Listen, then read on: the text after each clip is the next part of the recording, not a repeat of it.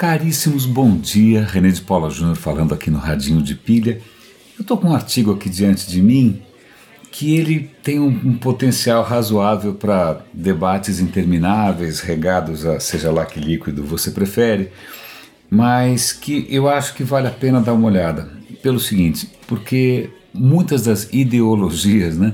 que a gente tem que escolher, ou que a gente acaba sendo escolhido pela própria ideologia às vezes, é, talvez elas não tenham é, uma base concreta, ou talvez elas possam ser questionadas de uma maneira um pouco mais científica.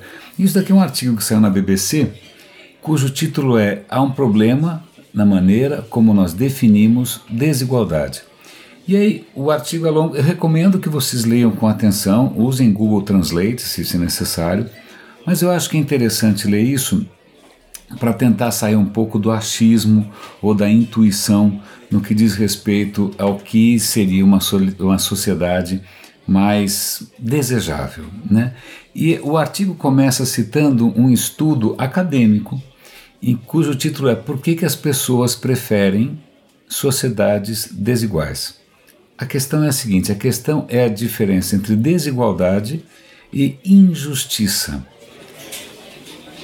Curiosamente, alguns desses estudos mostram, por isso que eu quero que vocês leiam com um pouco mais de, de atenção, que a desigualdade pode não ser tão é, negativa assim. Pelo contrário, ela pode ser inclusive um sinal de justiça. Então eles citam um experimento né, em que de repente colocam a garotada para ralar, para fazer algum tipo de esforço, e aí todos recebem a mesma coisa pelo que fizeram. Ok, nenhum problema.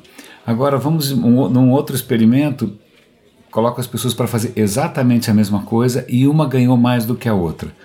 Isso é percebido instintivamente, afetivamente, como uma injustiça, porque não há nenhuma razão aparente para essa pessoa ganhar mais. E o que acontece? As crianças, e não só crianças, eu já citei isso antes aqui, alguns animais como lobos e chimpanzés, eles também reagem negativamente. Quando eles percebem que alguma coisa foi injusta, eles param de brincar, eles não pegam o prêmio, né? então existe uma reação quase que instintiva a essa injustiça patente, a, um tratamento inexplicável, pior ou melhor, né? tanto faz para que lado vai, é, isso provoca uma reação imediata.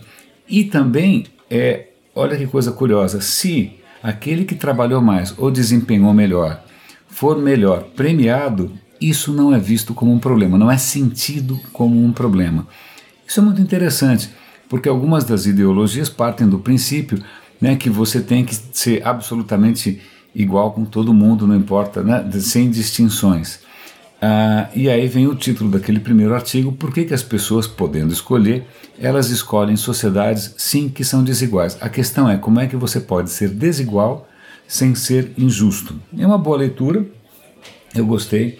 Uma outra leitura interessante que também tem a ver com, com, com questões que poderiam ser ideológicas, políticas, etc. e tal, é o artigo de hoje da Lúcia Guimarães, em que ela chama atenção para o seguinte embora o Trump tenha tirado os Estados Unidos do acordo climático, né, o Acordo de Paris, muitas cidades americanas, cidades e estados americanos estão se comprometendo com o Acordo de Paris. Em princípio, pela Constituição americana, cidades e estados não poderiam fazer acordos internacionais, mas como esse é um acordo não punitivo, não é nenhum tipo de compromisso maior, então isso não tem problema. Mas isso mostra o seguinte: o que talvez seja uma tendência. Eu, eu adoraria que fosse uma tendência, eu, eu vou explicar por quê. Eu, pessoalmente, acho que a noção de país é uma abstração é, insensata. A noção de Estado, para mim, já é uma abstração também questionável. Né? Você fala, o Estado de São Paulo, lá está lá o governador tal. É, eu lembro quando eu era criança, eu morava no centro da cidade, eu lembro de perguntar para meus pais, eu falei, pai, eu moro em São Paulo, no estado de São Paulo ou no Brasil? Eu não conseguia entender isso muito bem. Talvez porque, acho que desde pequeno eu percebia que a gente mora numa cidade. Em cidades eu acredito. Cidade para mim é uma, uma unidade de abstração que eu ainda consigo acompanhar. Né? A cidade você vive dentro dela, você interage com a cidade. Eu não interajo com, sei lá, com o Estado, a não ser na hora de pagar imposto.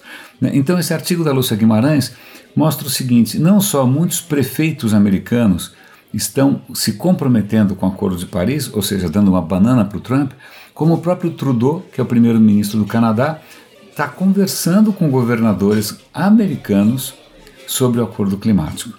Né? É, tem até uma, um videozinho, vou ver se eu localizo, em que o Trudeau é, encontra com Arnold Schwarzenegger, que era, já foi governador da Califórnia, e juntos eles tiram sarro do, do Trump. Agora, minha pergunta é se era o Trudeau ou se era o Macron da França. Bom, deu branco.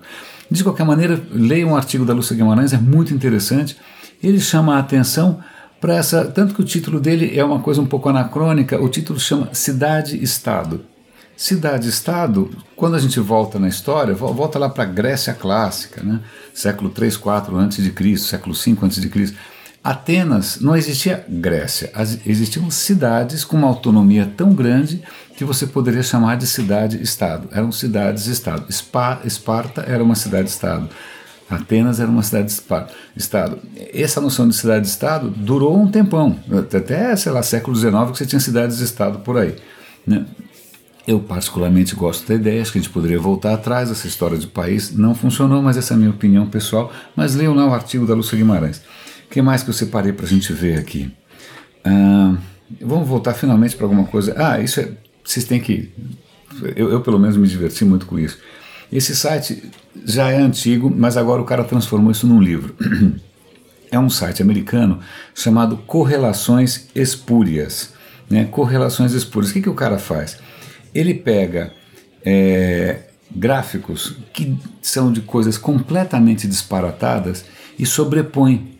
E é, esses gráficos que ele sobrepõe parecem mostrar uma correlação óbvia, gritante. Mas, mas não tem nada. É, são inclusive escolhas muito, muito, muito é, bem humoradas. Quer ver? Eu vou ver, eu vou escolher alguns, só vou comentar alguns com vocês. Por exemplo, um gráfico aqui com uma belíssima correlação que mostra que o número de pessoas que se afogaram caindo numa piscina. Essa é uma curva meio assim, e ela coincide quase exatamente com o número de filmes em que o Nicolas Cage aparece. Bom, não tem correlação científica possível. Uma outra curva, duas curvas também absolutamente similares é o gasto americano em ciência, espaço e tecnologia e outra curva de suicídios por enforcamento, estrangulamento e sufocação. Aí outra também que parece ter uma correlação óbvia, né? A idade da Miss América e assassinatos por vapor, é, vapor superaquecido e objetos quentes. Quer ver um outro, uma coisa completamente louca? Aqui, duas curvas também muito parecidas. Ganhadores da loteria. Ah, não, como é que é? Não, número de letras na pala da palavra vencedora do concurso de soletração. É uma curva insana. É muito parecida com uma outra curva insana, que é o número de pessoas mortas por aranhas venenosas. Eu vou dar o link, vocês vão se divertir. Isso é bom para mostrar que correlação não quer dizer causalidade. Né? Não tem nenhuma correlação entre o Nicolas Cage e pessoas se jogando em piscinas que eu possa imaginar. Por último, muito rapidamente, uma coisa um pouco preocupante. Nos Estados Unidos está ficando cada vez mais claro que hackers, provavelmente russos, estão tentando se infiltrar na infraestrutura nuclear americana usinas nucleares, armas nucleares, eles estão tentando atacar de tudo quanto é lado, não se sabe ainda o quanto eles já conseguiram penetrar no sistema de defesa e de infraestrutura nuclear americana. Para vocês terem uma leve cheiro do que talvez é, seja a, a, nova cara né, dos conflitos geopolíticos por aí. Eles vão passar, infelizmente, pelo digital. Já estão passando, já passaram. Caríssimos, René de Paula Júnior falando, espero que tenha valido a pena, espero que a qualidade do áudio tenha ficado razoável. Um grande abraço e até amanhã.